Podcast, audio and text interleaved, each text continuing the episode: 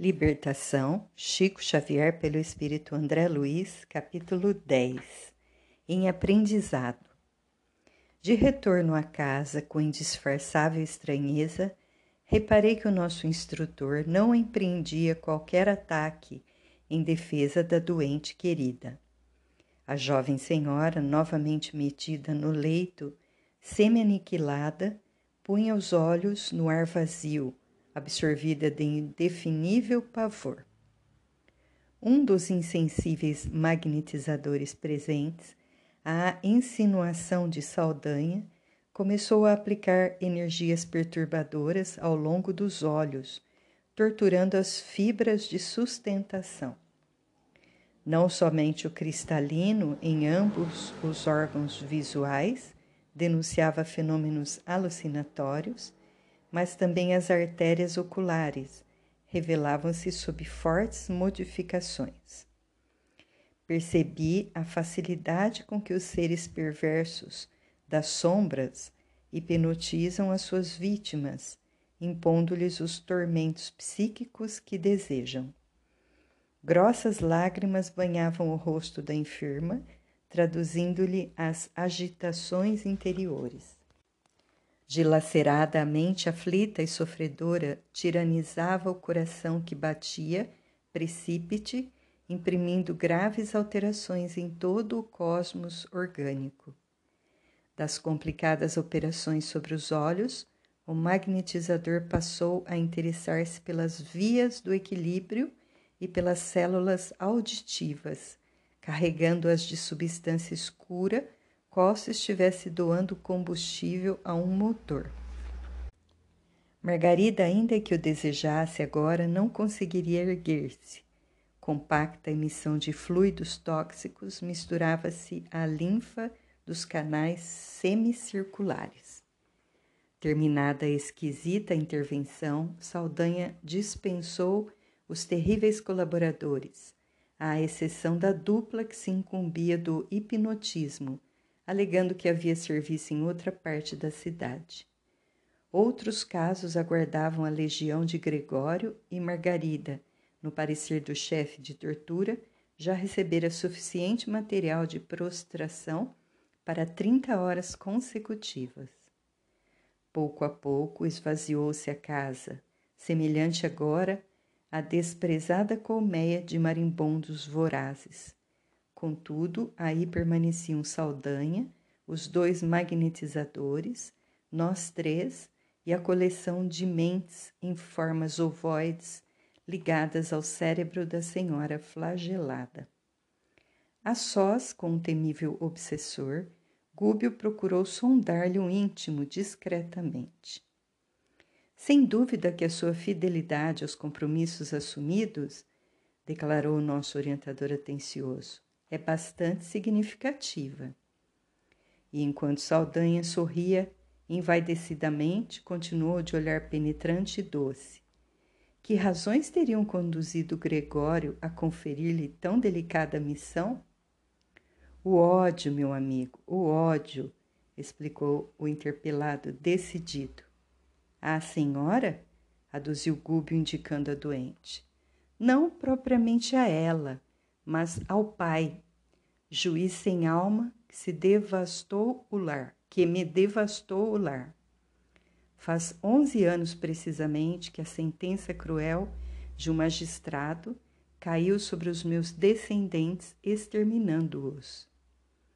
E diante da expressão de real interesse que o nosso instrutor deixava perceber, o infeliz continuou.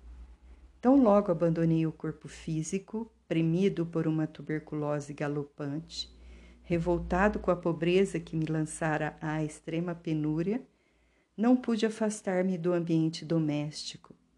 Minha infortunada Iracema herdou-me um filho querido a quem não pude legar qualquer recurso apreciável. Jorge e sua genitora passaram desde então a enfrentar dificuldades e aflições que não posso relembrar sem imensa angústia. Operário em rude serviço braçal, meu filho não conseguia sustentar dignamente a casa, definhando-se-lhe a mãezinha em padecimentos continuados e sofridos em silêncio. Ainda assim, Jorge contraiu núpcias muito cedo com uma colega de trabalho que, a seu turno, lhe deu uma filhinha atormentada e sofredora. A vida corria desesperadamente para o lar subalimentado e desprotegido, quando certo crime, constituído de roubo e assassínio, sobreveio na organização em que o meu desventurado rapaz trabalhava, e toda a culpa, em face de circunstâncias inextricáveis, caiu sobre ele. Acompanhei-lhe à prisão imerecida e, sem qualquer recurso para ampará-lo, segui os interrogatórios infernais a que foi submetido como se fora homicida vulgar. Ora, eu que me anexara aos parentes desde o instante horrível para mim da transição corporal, jamais me senti disposto à submissão. A experiência humana não me proporcionou tempo a estudos religiosos ou filosóficos. Habituei-me muito cedo à rebelião contra aqueles que gozam os benefícios do mundo em detrimento dos desfavorecidos da sorte, e reconhecendo que o túmulo não me revelava qualquer milagroso domínio, preferi a continuidade da vida em meu escuro pardieiro onde a convivência de Iracema, por meio de profundos laços magnéticos, de algum modo me reconfortava. Assisti por isso com indescritível terror aos detestáveis acontecimentos. Humilhado, na minha condição de homem invisível para os encarnados, visitei chefias e repartições, autoridades e guardas, tentando encontrar alguém que me auxiliasse a salvar Jorge, inocente. Identifiquei o verdadeiro criminoso que ainda agora desfruta posição social invejável e tudo fiz sem resultado por clarear o processo oprobrioso. Meu filho sofreu todo o gênero de atrocidades morais e físicas castigado por um delito que não cometeu. Desanimado por minha vez de algo recolher de útil junto aos carrascos policiais que chegaram a improvisar fantásticas confissões da vítima, procurei o juiz da causa na esperança de interferir beneficamente. O magistrado, porém, longe de aceitar minha inspiração que o convidava à justiça e à piedade, preferiu ouvir pareceres de amigos influentes na política dominante que vivamente se interessavam pela indébita condenação na ânsia de exculpar o verdadeiro criminoso. Saldanha fez pequeno intervalo, acentuando a expressão de profundo rancor, e prosseguiu. Descrever-lhe descrever-lhe o que foi minha dor é alguma coisa de impraticável à capacidade verbal. Jorge recebeu dolorosa pena quando seu corpo vacilava sob maus tratos. E Irene, minha nora, conturbada pela necessidade e pelo infortúnio, esqueceu as obrigações de mãe, suicidando-se para imantar-se ao espírito de meu pobre filho já de si mesmo tão infeliz. Torturada pelos sucessos aflitivos, minha esposa desencarnou num catre de indigência, reunindo-se por sua vez ao angustiado casal. Minha neta, hoje menina e moça, mas ameaçada por incerto porvir, atende o serviço doméstico aqui mesmo, nesta casa, onde tresloucado irmão de Margarida procura arrastá-la sutilmente a grave desvio moral. O juiz, que aqui preside a Assembleia Familiar, recebendo-me em sonho as promessas de vingança, buscou colocá-la junto aos próprios parente, parentes, empenhado em reparar de algum modo o seu crime. No entanto, apesar disso, meu desforço não se fará menos enérgico. Surpreendido, notei que o nosso orientador não ensaiava qualquer doutrinação. Pousando olhos cheios de simpatia no interlocutor, murmurou apenas: Realmente, a sementeira de dor é das que mais nos aflige. Encorajado pelo tom amigo daquela frase, Saldanha prosseguiu. Muita gente convida-me à transformação espiritual, concitando-me ao perdão estéril. Não aceito, porém, qualquer alvitre desse jaez. Meu desventurado Jorge, sob a pressão mental de Irene, dilacerada, e de Iracema, oprimida, não resistiu e perturbou-se.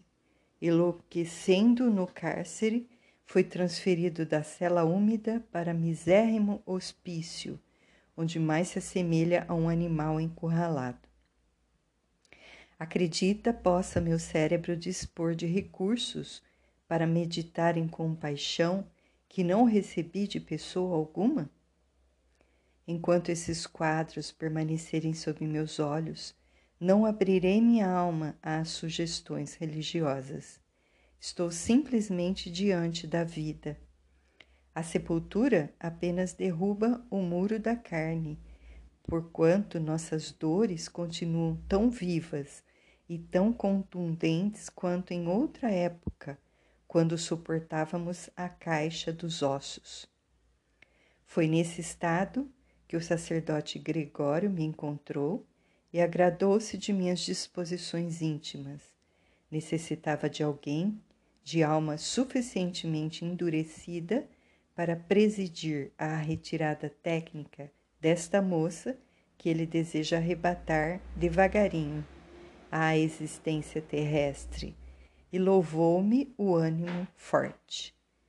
Quase sempre dispomos de servidores em massa para os cometimentos retificadores, mas não é fácil encontrar um companheiro decidido a perseverar na vingança até o fim, com o mesmo ódio do princípio.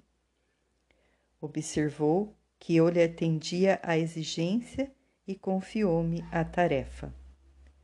Passeando o colérico olhar pelos ângulos da câmara de repouso, acentuou: Todos aqui pagarão, todos. Admirado, fitei Gúbio que se mantinha imperturbável, silencioso. Fora eu, e talvez me desbordasse em comentários extensos e tirânicos, com referência à lei do amor que nos governa os destinos, reclamaria com ênfase a atenção do perseguidor para os ensinamentos de Jesus e, se possível, dobrar-lhe-ia a língua indisciplinada e insolente. O instrutor, contudo, assim não procedeu sorriu mudo, buscando disfarçar a própria tristeza. Dois ou três minutos rolaram longos entre nós. Mostrava o relógio um quarto para meio-dia, quando alguns passos se fizeram ouvidos. É um médico, elucidou Saldanha com manifesta expressão de sarcasmo. Debalde, porém, procurará lesões e micróbios. Quase no mesmo instante, um cavalheiro de idade madura penetrou o recinto em companhia de Gabriel, o esposo da vítima. Abeirou-se da enferma, afagou-a gentilmente e pronunciou algumas palavras de encorajamento. Margarida, em vão, buscou sorrir faltavam-lhe forças para tanto. A conversação ia em meio quando uma entidade evidentemente bem intencionada compareceu. Viu-nos e demonstrou compreender-nos a posição, porque fixou em nós cauteloso olhar sem dizer palavra, acercando-se do médico, solicitamente, qual se lhe fora dedicado enfermeiro. O especialista não parecia profundamente interessado no caso, mas ao auscultar Margarida, entregue a torpor inquietante, conversou com o marido da vítima de maneira superficial.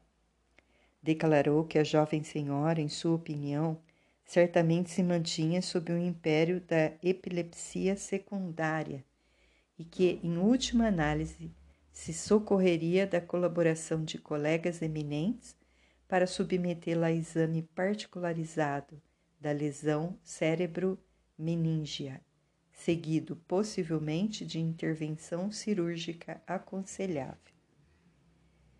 Em seguida, porém, observei que a entidade espiritual recém-chegada e que o assistia com desvelo pousou a destra em sua fronte, como se desejasse transmitir-lhe algum alvitre providencial. O médico relutou bastante, mas, ao cabo de alguns minutos, constrangido por sugestão exterior que não saberia compreender exatamente, convidou Gabriel a um dos ângulos do quarto e lembrou: Por que não tenta o Espiritismo? Conheço ultimamente alguns casos intrincados que vão sendo resolvidos com êxito pela psicoterapia. E para não dar ideia de uma capitulação científica ante o idealismo religioso, acrescentava: Segundo sabemos hoje, a saciedade, a sugestão é uma força misteriosa, quase desconhecida. O esposo da enferma recebeu o conselho com simpatia e perguntou: Poderá orientar-me suficientemente? O psiquiatra recuou de algum modo e o obtemperou. Bem, não disponho de maior trato com os expoentes do assunto. Todavia, segundo acredito, não terá dificuldades para experimentar. Logo após, deixou ali algumas indicações escritas relacionando drogas e injeções e dispôs-se a sair sob o riso escarninho de Saldanha, que dominava amplamente a situação. Gúbio conversou qualquer coisa com o inquisidor desencarnado e em seguida dirigiu-se a mim esclarecendo. André, combinamos que para observações deve seguir o médico. Dentro de algumas horas, porém, volta ao nosso posto. Compreendi que o nosso orientador me proporcionava a recolta, nota do editor, colheita de novos ensinamentos, e acompanhei o especialista em moléstias nervosas, cauteloso e contente. Distanciado agora do lugar em que o nosso instrutor travava batalha singular, acerquei-me da personalidade que assistia o médico de perto e entabulamos amistoso diálogo. O nosso amigo atendia pelo nome de Maurício, fora enfermeiro do esculápio que protegia e recebera com satisfação a tarefa de ampará-lo nos empreendimentos profissionais. Todos os médicos, asseverou-me convicto. Ainda mesmo quando materialistas de mente impermeável à fé religiosa, contam com amigos espirituais que o auxiliam. A saúde humana é dos mais preciosos dons divinos. Quando a criatura, por relaxamento ou indisciplina, delibera menosprezá-la, faz-se difícil socorro aos seus centros de equilíbrio, porque em todos os lugares o pior surdo é aquele que não quer ouvir. Todavia, por parte de quantos ajudam a marcha humana da, esfera espiritual, há sempre medidas de proteção à harmonia orgânica para que a saúde das criaturas não seja prejudicada. Claro que há erros tremendos em medicina e que não podemos evitar. Nossa colaboração não pode ultrapassar o campo receptivo daquele que se interessa pela cura alheia ou pelo próprio reajustamento. Entretanto, realizamos sempre em favor da saúde geral quanto nos é possível. E, numa expressão profundamente significativa, acentuou: Ah, se os médicos orassem Nesse instante, alcançamos o ponto de destino, antecipando-nos de algum modo ao amigo encarnado sob minha observação. A residência confortável, não obstante o formoso jardim que a circundava, permanecia transbordante de fluidos desagradáveis. O clima doméstico era perturbador. Maurício elucidou sem preâmbulos. Estamos sumamente interessados em que o nosso amigo se enfronhe no trato com as magnas questões da alma, a fim de aperfeiçoar-se na tarefa junto à mente enferma. Por isso encaminhamos até aqui, por vias indiretas, livros e publicações acerca do assunto. Entretanto, contra o nosso desejo, não somente preponderam os preconceitos da classe médica, mas também a influência perniciosa que a segunda esposa exerce sobre ele. Homem inteligente, mas muitíssimo arraigado à remuneração dos sentidos, o nosso amigo não suportou a viuvez e desposou há cinco anos uma jovem que lhe exige pesado tributo à maturidade respeitável. Acontece também que a esse problema acresce questão muito grave a primeira esposa desencarnada deixou dois rapazes e permanece ligada à organização doméstica, que considera sua propriedade exclusiva. Por mais que o nosso trabalho se acentue, ainda não conseguimos retirá-la com proveito da casa, porque o pensamento dos filhos, em conflito com o pai e com a madrasta, lhe invoca a atuação de minuto a minuto o duelo mental nesta casa é enorme. Ninguém cede, ninguém desculpa, e o combate espiritual permanece permanente, transforma o recinto numa arena de trevas. Calou-se o informante enquanto entramos, e pude notar que, efetivamente, a ex-dona da casa, sem o corpo físico, em singular posição de revolta, ali se achava, abraçada a um dos filhos, moço de seus 18 anos presumíveis, que fumava nervosamente numa espreguiçadeira. Via-se-lhe perfeitamente a condição de vaso receptivo da sublevada mente materna.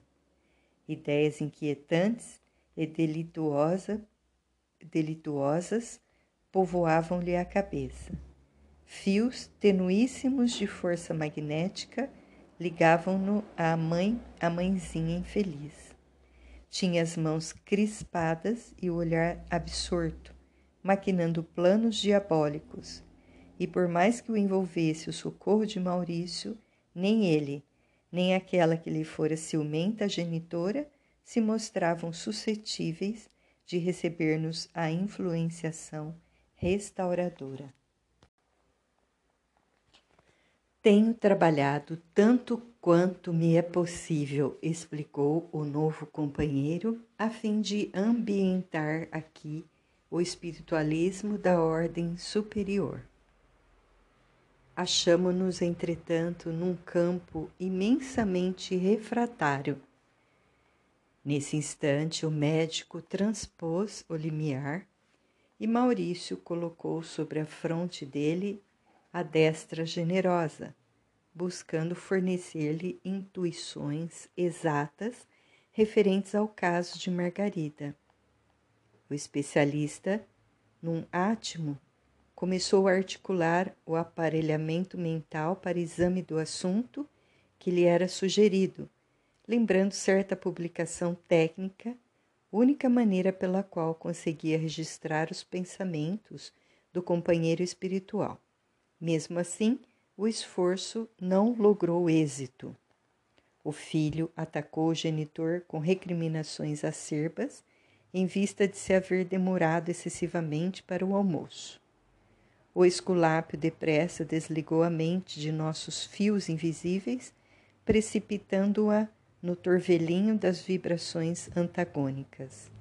A esposa desencarnada veio igualmente sobre ele furiosamente Reparei que o dono da casa não lhe assinalou os punhos ativos no rosto, mas o sangue concentrou-se-lhe na região das têmporas, tingindo-se-lhe a máscara fisionômica de cólera indisfarçável.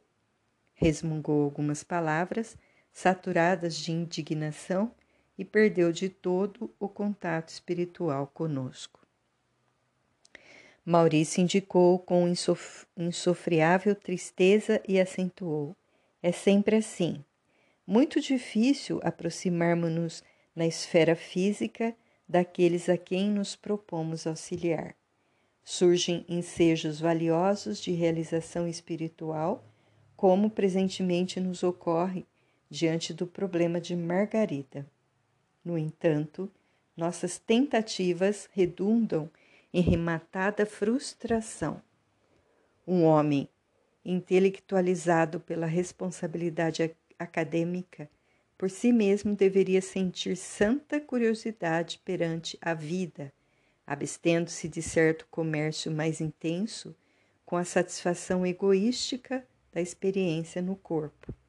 Porém, a criatura costuma persegui-la até o desgaste completo da forma carnal de que se serve.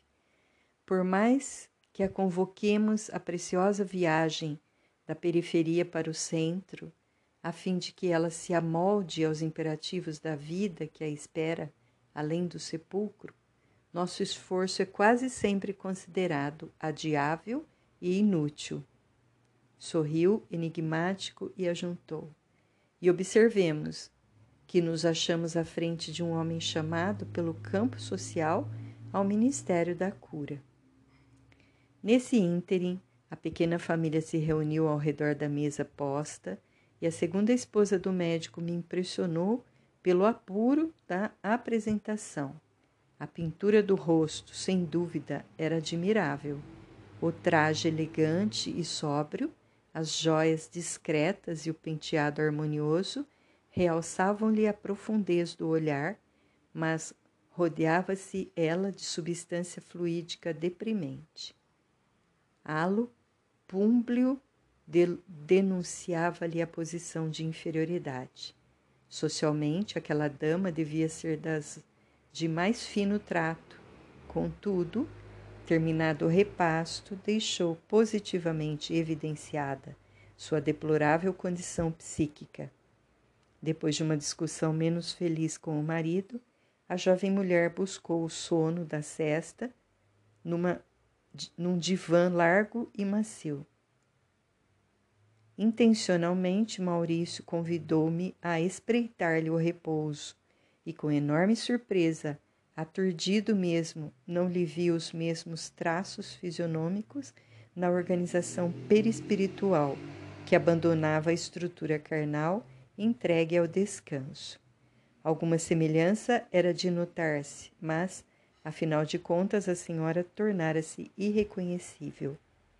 Estampava no semblante os sinais das bruxas dos velhos contos infantis. A boca, os olhos, o nariz e os ouvidos revelavam algo de monstruoso. A própria esposa desencarnada ali presente, em clamorosa revolta, não se animou a enfrentá-la. Recuou semi-espavorida, tentando ocultar-se junto do filho.